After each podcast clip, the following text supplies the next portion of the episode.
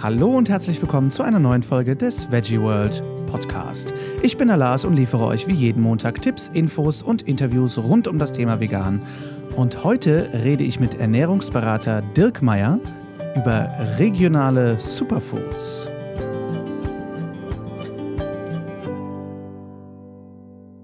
Schön, dass ihr eingeschaltet habt. Ich weiß, wir haben schon über Superfoods geredet und zwar mit der Kirstin Knuffmann. Aber Superfood ist ja nicht gleich Superfood. Und was viele von uns mittlerweile mit Sicherheit als Goji-Beeren und Chiasamen kennen, das gibt es auch in anderer Variante. Und damit rede ich heute mit Ernährungsberater Dirk Meyer. Dirk ist ein ziemlich cooler Typ, der seine Beratungsseite einfach so vegan aufgezogen hat und der Menschen aus allen Himmelsrichtungen darin berät, wie sie wie der Name schon sagt, einfach so vegan werden können. Und mit ihm habe ich über ein paar sehr spannende Themen geredet und da sind wir zuerst auf die regionalen Superfoods gestoßen. Und was das ist, das verrät euch der Dirk im Interview. Viel Spaß! Dirk, erstmal herzlich willkommen beim Veggie World Podcast. Vielen Dank, dass du dir die Zeit genommen hast. Das äh, weiß nicht nur ich zu schätzen, sondern auch unsere ganzen Zuhörer, die Abermillionen. Und ähm, ich möchte heute vor allem mit dir erstmal über Superfoods reden und zwar ganz besonders, weil ich vor zwei Wochen schon mit der Kirstin Knuffmann über Superfoods geredet habe. Aber du hast ein ganz besonderes Thema, nämlich regionale Superfoods. Aber bevor wir darüber äh, reden, stell dich doch gerne mal kurz unseren Hörern vor, die dich noch nicht kennen. Ja klar, gerne. Danke auch Lars, dass ihr mich hier eingeladen habt. Wir hatten uns vor kurzem gesehen auf einem vegetarisch-veganen Sommerfest in Leverkusen. Ich bin Dirk, bin 28 Jahre, komme aus Köln und toure Deutschlands Messe- und Veranstaltungsbühnen mit Vorträgen zu vegetarisch-veganen Ernährungsthemen. Habe eben auch Ernährungs- und Lebensmittelwissenschaften studiert und finde es wichtig, den Leuten einen einfachen Einstieg in die vegane Ernährung zu ermöglichen und nenne das Ganze deswegen auch einfach so vegan. Ja, cool. Und ähm, deine Vorträge sind echt sehr, sehr cool. Ich durfte mir einen schon anschauen. Also, liebe Leute, geht gerne auf Einfach so vegan und schaut euch an, wo der Dirk das nächste Mal spricht, denn die machen echt Bock. Das muss ich echt sagen. Das, äh, ja, du hast ja zum Beispiel ähm, bei deinem Vortrag so vegane Aufstriche äh, auseinandergenommen, lebensmitteltechnisch und generell einen sehr coolen Überblick geliefert, was man so vegan alles in Märkten, Supermärkten und Bioläden und sowas findet, wenn man unterwegs ist. Und ähm, ich sag mal so, die Lebens-, die, die, die Aufstriche, die man so kennt, so ein schöner Auberginenaufstrich oder so, das ist was, worauf ich total stehe. Und als du dann auseinandergenommen hast, was das gesundheitlich eigentlich so für wenige Vorteile hatte, war ich doch arg schockiert. Weil die, wie du gesagt hast, äh, sehr viel aus Fett bestehen. Habe ich das noch richtig im Kopf? Ja, genau. Das hast du dir richtig gemerkt. ähm, das Problem bei vielen Lebensmitteln, die so frei verkäuflich sind und in der Ladentheke oder im Regal stehen oder auch in Restaurants angeboten werden, ist, dass die hauptsächlich auf Geschmack optimiert sind. Problem meine ich jetzt in dem Sinne, dass es äh, für mich als Ernährungswissenschaftler nicht nur darum geht, was Leckeres zu essen und irgendwas Veganes zu finden, sondern auch mich so zu ernähren, dass es langfristig und nachhaltig für meine Gesundheit zuträglich ist. Und die meisten Produkte sind halt sehr fett, salz und zuckerreich entsprechend eben auch die Aufstriche, wenn ich da mal so durchs Regal schaue, was da normalerweise angeboten wird in gängigen Biosupermärkten oder auch in Drogeriemarktketten oder auch veganen Läden. Das meiste davon hat halt innerhalb der ersten vier Zutaten Sonnenblumenkerne und Sonnenblumenöl und ist deswegen, wenn man sich nicht nur die Zutatenliste durchliest, um zu gucken, ob da Zusatzstoffe drin sind, sondern auch mal die Nährwerttabelle anschaut und sich wirklich mal anguckt von der Gesamtenergie, die dieses Nahrungsmittel mir jetzt liefert, wie viel Prozent dieser Gesamtkalorien kommen quasi aus Fett. Und die erwähnte ähm, Auberginen-Streichcreme, Streichcreme Toskana, gibt es in verschiedenen Marken, wird die vertrieben, besteht kalorisch gesehen zu 90 Prozent aus Fett. Das heißt, es ist mehr oder minder ähm, vergleichbar mit Frischkäse aus dem flexitarischen Ernährungssortiment, aber halt eben Doppelrahmenstufe. Schmeckt super, hat mit gesunder Ernährung jetzt nicht zwingend was zu tun. Und ich finde es eben wichtig, ähm, Leute aufzuklären, wonach sie schauen sollten, wenn sie sich so eine Zutatenliste durchschauen. Und wenn man Sachen eben selbst zubereitet, kann man viel mehr Einfluss darauf nehmen, dass eben auch die Nährwertzusammensetzung gut ist, dass man nicht nur gute Zutaten nimmt, sondern dass man auch ein gutes Gesamtergebnis am Ende hat, weil was Leckeres zu kochen mit viel Fett, Salz und Zucker, das kriegt jeder hin. Nur etwas Gesundes zu kochen, was dann noch lecker ist, das ist quasi die Herausforderung. Und deswegen wollte ich auch mal so ein paar Anhaltspunkte geben, wenn ich jetzt unterwegs bin, ähm, was kann ich im Laden verzehrsfertig kaufen, was vegan ist, was keine große Zubereitung braucht und was trotzdem eben gesundheitszuträglich ist.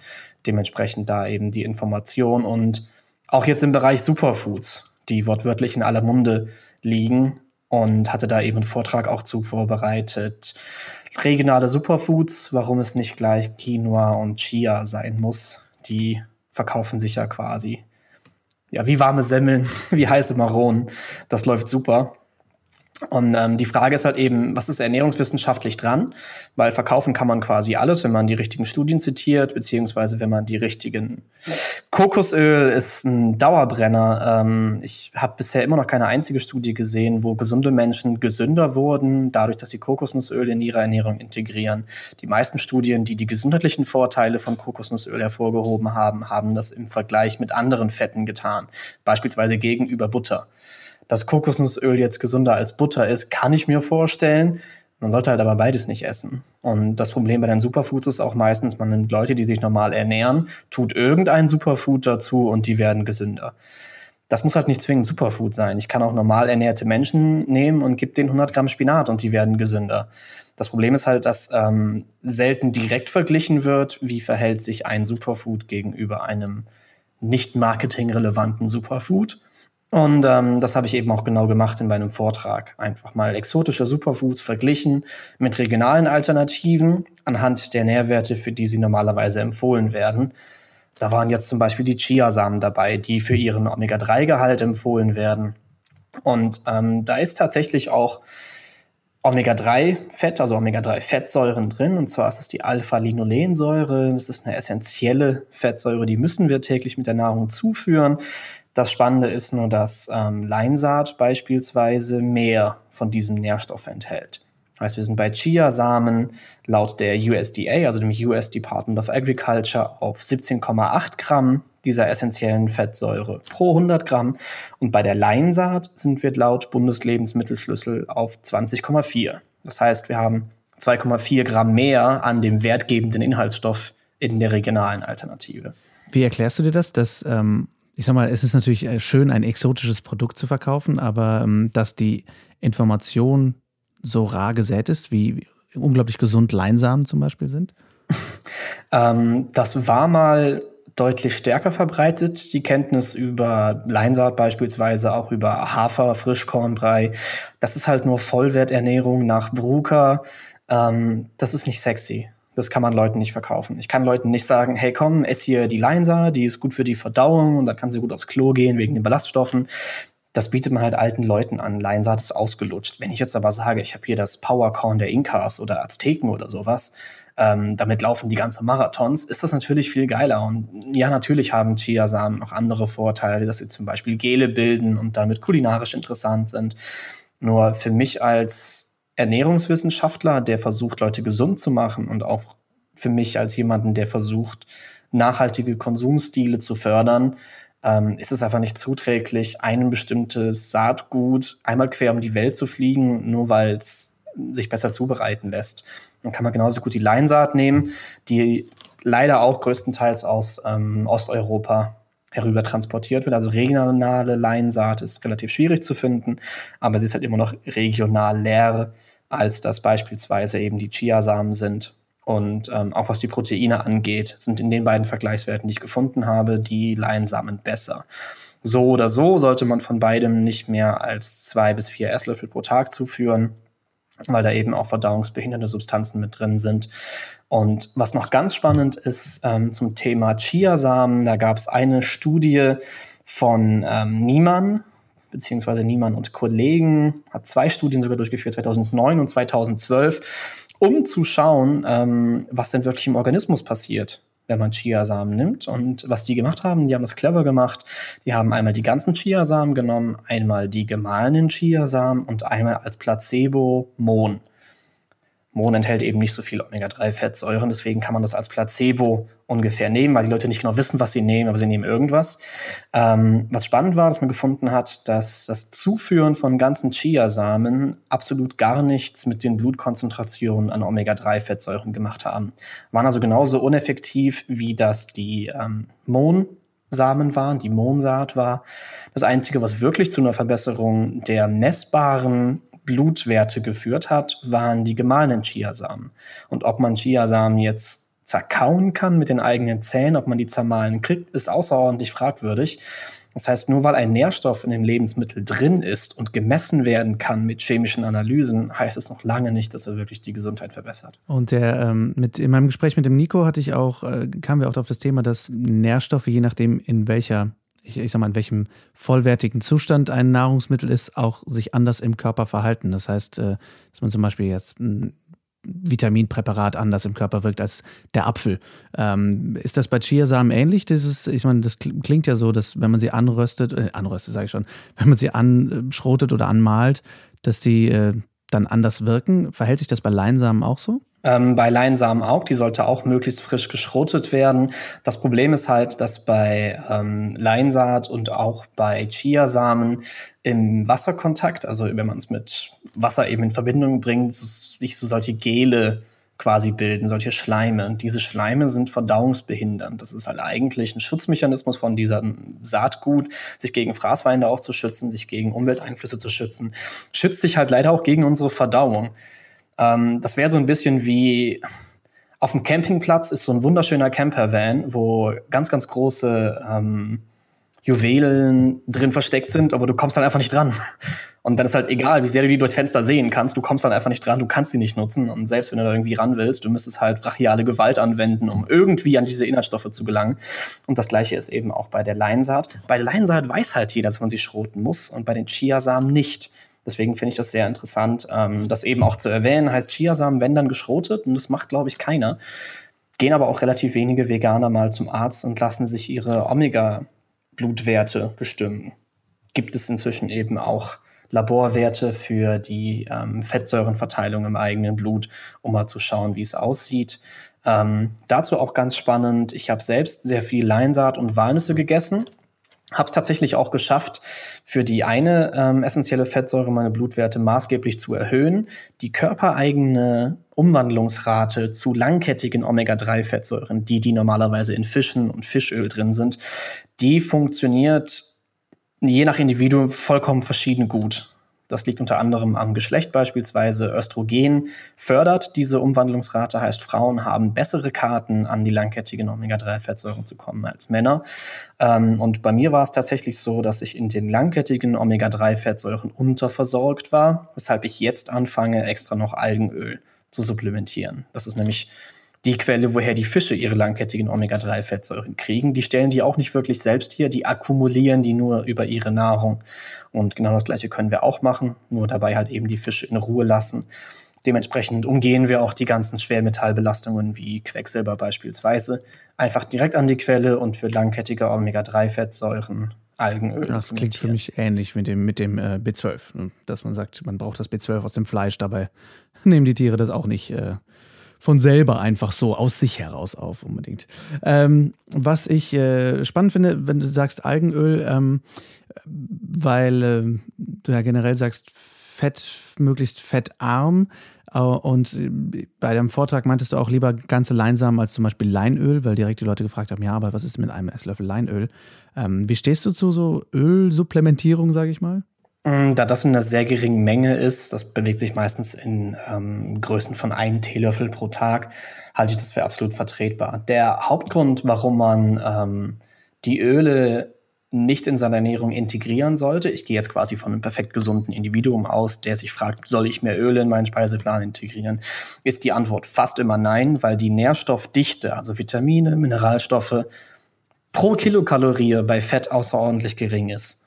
Das heißt, ich nehme quasi das vollwertige Produkt Leinsaat, wo ähm, beispielsweise Proteine drin sind, wo Ballaststoffe drin sind, wo Eisen drin sind, extrahiere das alles raus, schmeiße die gesamte, ähm, den gesamten Presskuchen weg und nehme nur das Öl davon, was sehr viel Kalorien enthält, ja, auch sehr viel Omega-3-Fettsäuren, aber zum einen nicht die langkettigen Omega-3-Fettsäuren und zum anderen, wenn ich ein Idealgewicht erreichen möchte und mich an die ursprünglich vertretene Kalorienhypothese halten möchte, dann fülle ich damit eben mein Kalorienbudget sehr schnell sehr weit auf und habe weniger Platz für andere gesundheitsförderliche Lebensmittel wie Obst, Gemüse, Hülsenfrüchte und Vollkornprodukte. Das heißt, wenn ich die Wahl haben sollte zwischen Fetten, Kohlenhydraten und Protein, ist in der Regel pro Gramm Kohlenhydrat oder pro Gramm Protein mehr sonstige Vitamine und Mineralstoffe als Begleitstoffe enthalten, im Gegensatz zu den fettreichen Lebensmitteln. Ausnahmen würde ich da zum Beispiel die ähm, Nüsse nehmen, das heißt Mandeln beispielsweise, Walnüsse beispielsweise, Paranüsse beispielsweise, die als vollwertige Lebensmittel, also als reine Nuss, absolut sinnvoll, sollte man in kleinen Mengen essen, vielleicht ein bis zwei Handvoll pro Tag. Aber jetzt quasi zum Walnussöl zu greifen oder zum Leinöl zu greifen, das ist schon ganz in Ordnung, so wie das natürlicherweise vorgesehen ist. Die langkettigen Omega-3-Fettsäuren sollte man in meinen Augen supplementieren, aus dem einfachen Grunde, dass wir inzwischen nicht mehr die Umwandlungsraten haben, die wir wahrscheinlich in früherer Zeit hatten, als wir uns noch vollwertiger von der Hand in den Mund ernährt haben und mehr ja, Enzyme und ähm, Umwandlungsmechanismen in unserem eigenen Körper hatten. Jetzt sind wir eben so verwöhnt, dass es von draußen kommt und dementsprechend sind die Umwandlungsraten inzwischen sehr schlecht. Und die ganze Zeit Algen zu essen kann sinnvoll sein, wenn es in der richtigen Menge ist, auch um Jod zuzuführen beispielsweise. Da hat man nur ganz schnell das Problem der Dosierung. Man kann also schnell in eine Jodüberdosierung kommen. Heißt, wenn ich so viel Algen essen würde, dass ich meine Omega-3-Fettsäuren optimieren kann, würde ich wahrscheinlich meinen Jodhaushalt übersteigen. Dementsprechend rate ich da zu Algenöl. Okay, das ist spannend. Ähm, wo wir jetzt von äh, damals und von der Hand in den Mund reden, wo hast du eigentlich deine äh, deine Infos, dein Wissen zusammengekratzt über regionale Superfoods. Hast du da nur Nährstofftabellen äh, gepaukt und verglichen oder hast du auch geschaut, okay, wie war das eigentlich damals, die Ernährung? Auch. Also ich habe zum einen eben mein Studium absolviert in Ernährungs- und Lebensmittelwissenschaften, habe mich während meines Studiums und auch nach dem Studium viel beschäftigt mit Paleo-Ernährung und auch Low-Carb-Ernährungen habe die auch selber praktiziert. Also ich habe mich ein halbes Jahr beispielsweise ketogen ernährt. Ich habe Was bedeutet das für die Leute, die das, die das nicht wissen? Ketogene Ernährung ist eine Ernährungsform, wo man unter eine bestimmte Kohlenhydratmenge am Tag kommt. Üblicherweise sind als Maximalmenge 50 Gramm oder 30 Gramm Kohlenhydrate pro Tag vorgesehen. Der Vorteil davon soll sein, dass sich der Zuckerstoffwechsel normalisiert, weil man dem Körper gegenüber einen Nahrungsnotstand simuliert. Hat also ähnliche Effekte wie Fasten beispielsweise, nur man zerfrisst sich nicht selber die Muskeln, weil man immer noch genügend Proteine zuführt und man ist, wird nicht lethargisch, weil man sich genügend Fettsäuren hinzuführt. Problematisch ist es zum Beispiel, weil das Gehirn eine gewisse Menge an Zucker braucht und die nicht mehr kriegt. Das habe ich auch gemerkt. Ich bin ziemlich hohl geworden in der Zeit. das passiert okay, wirklich. Also für jeden, der mal ähm, eine richtige Low Carb Ernährung macht, mit Low Carb meine ich nicht ähm, weniger Brot essen, weniger Reis essen, weniger Kartoffeln essen, sondern wirklich auf Möhren und Zwiebeln verzichten, weil die 8 bis 11 Gramm Kohlenhydrate haben und ich am Tag nur 30 Gramm haben darf. Kein einziges Stück Obst essen und so weiter und so fort. Ähm, unter veganen Gesichtspunkten fast absolut vollkommen unmöglich, außer man greift nur auf Pulver zurück.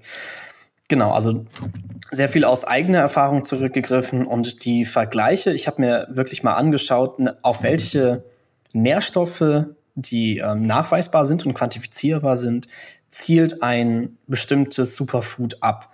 Das heißt, wenn ich mir Quinoa zum Beispiel anschaue, wird das vor allem empfohlen, weil das sehr proteinreich ist, vor allem die Aminosäure Lysin. Da soll viel Calcium, viel Magnesium und viel Eisen drin sein. Dann habe ich mir angeschaut, was für ein Lebensmittel hätten wir, was in ähnlicher Art und Weise verzehrt werden kann. Also jetzt Quinoa beispielsweise ist ein Pseudogetreide. Das kann gekocht werden oder als Brei gegessen werden oder als Müslibeilage. Und da habe ich mir mal angeschaut, wie es mit der Hirse aussieht und eben geguckt, was ist denn jetzt mit diesen empfohlenen Nährstoffen? Weil zu sagen, dass in Quinoa viel Eisen drin ist, ist einfach. Aber wie viel Eisen ist da relativ zu anderen Produkten drin? Und beispielsweise Quinoa hat auf 100 Gramm 2,9 Milligramm Eisen und Hirse hat ganze 9 Milligramm Eisen. Das heißt, wir haben hier dreimal so viel Eisen in der Hirse. Ähm, und das ist halt das Problem, was ähm, sich in der Ernährungs- und Lebensmittelindustrie immer wieder stellt. Es gibt bestimmte Richtlinien, wonach du sagen darfst, ob ein bestimmtes Lebensmittel einen bestimmten Nährstoff enthält. Und wenn du beispielsweise vorne draufschreiben willst, reich an Eisen, dann gibt es eine Richtlinie, ab wann du das sagen darfst. Problematisch wird es halt nur, weil du keine Vergleichswerte hast. Da gibt es zum Beispiel ähm, eine Seite, die hat über Chiasamen geschrieben, die enthalten zehnmal mehr Omega-3 als Lachs. Also, ja, ist ja klar, weil Lachs viel wasserreicher ist als Chiasamen. Das sind, die sind halt ziemlich trocken. Neunmal mehr Antioxidantien als Orangen. Ja, auch Orangen enthalten nicht so viele Antioxidantien. Viermal mehr Eisen als Spinat. Ja, aber halt auch 20 mal so viele Kalorien.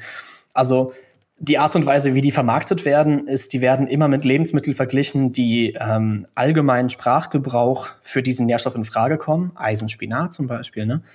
Das Problem ist halt nur, ähm, da werden meistens trockene Lebensmittel oder getrocknete Lebensmittel, wie auch Moringa-Pulver beispielsweise, mit frischen Lebensmitteln verglichen. Und die trauen sich nicht, den Vergleich zu machen. Was ist denn jetzt, wenn ich ein Moringa-Pulver mit dem Spinatpulver vergleiche? Was kommt denn dann überhaupt raus? Oder was ist denn jetzt, wenn ich getrockneten Lachs vergleiche? oder Fischölkapseln mit Chiasamen.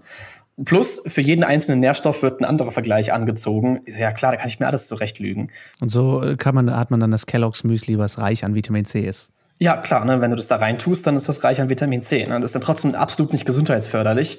Und das Coole ist, ähm, Wikipedia ist da in Deutschland ziemlich ehrlich. Wenn man da nach Superfood schaut, ist der erste Satz, Superfood ist ein Marketingbegriff der Lebensmittel mit angeblichen Gesundheitsvorteilen beschreibt. Und das fasst ziemlich genau in Worte, was auch meine Meinung dazu ist.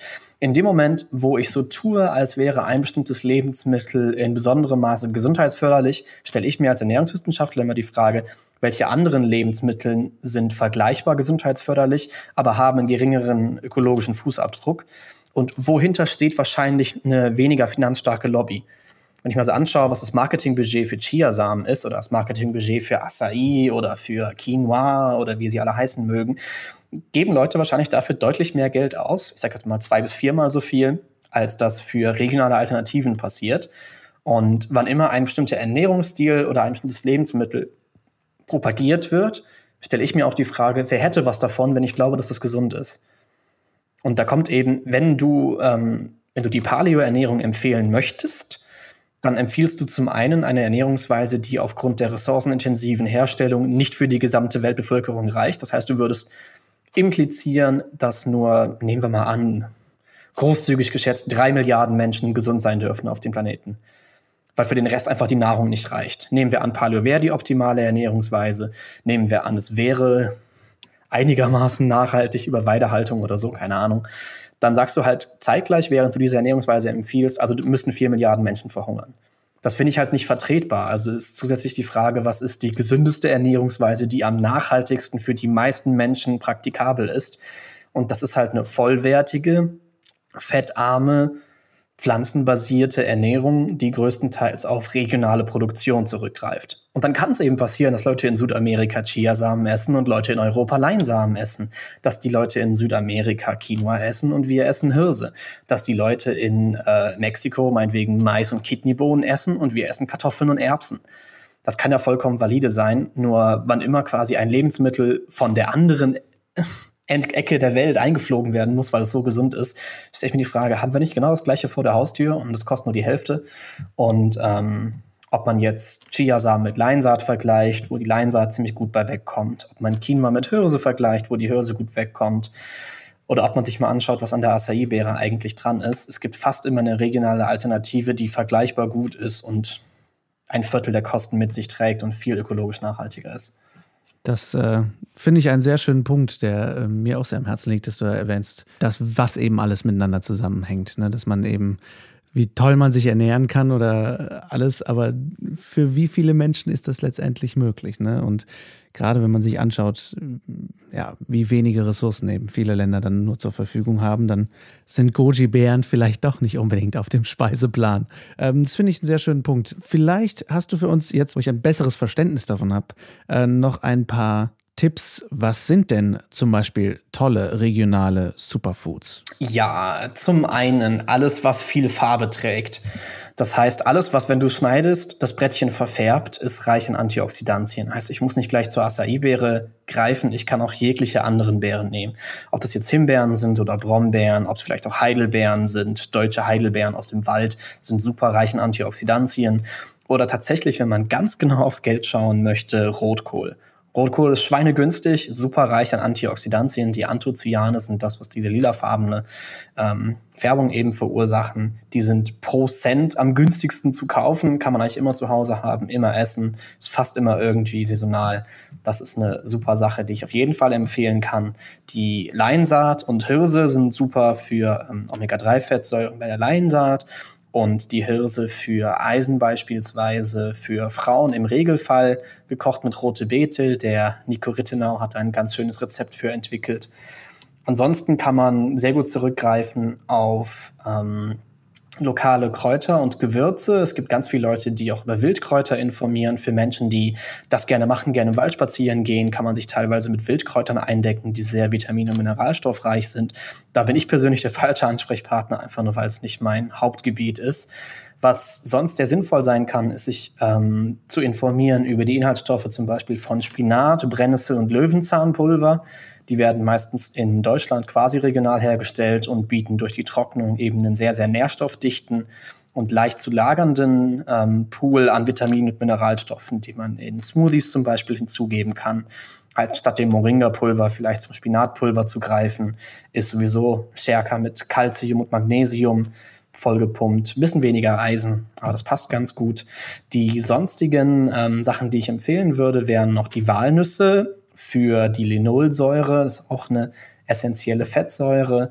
Paranüsse sind nicht wirklich regional, aber sind eines der wenigen Lebensmittel, die quasi immer Selen anreichern. Und Selen kann ein kritischer Nährstoff in der veganen Ernährung werden gerne einfach mal pro Tag zwei, drei Paranusskerne essen oder eine Tüte zu Hause haben, ab und zu mal angucken und wenn der Heißhunger kommt, mal so eine Handvoll essen, gucken, ob man immer noch Appetit drauf hat. Laut meinem Blutbild scheint das gut funktioniert zu haben.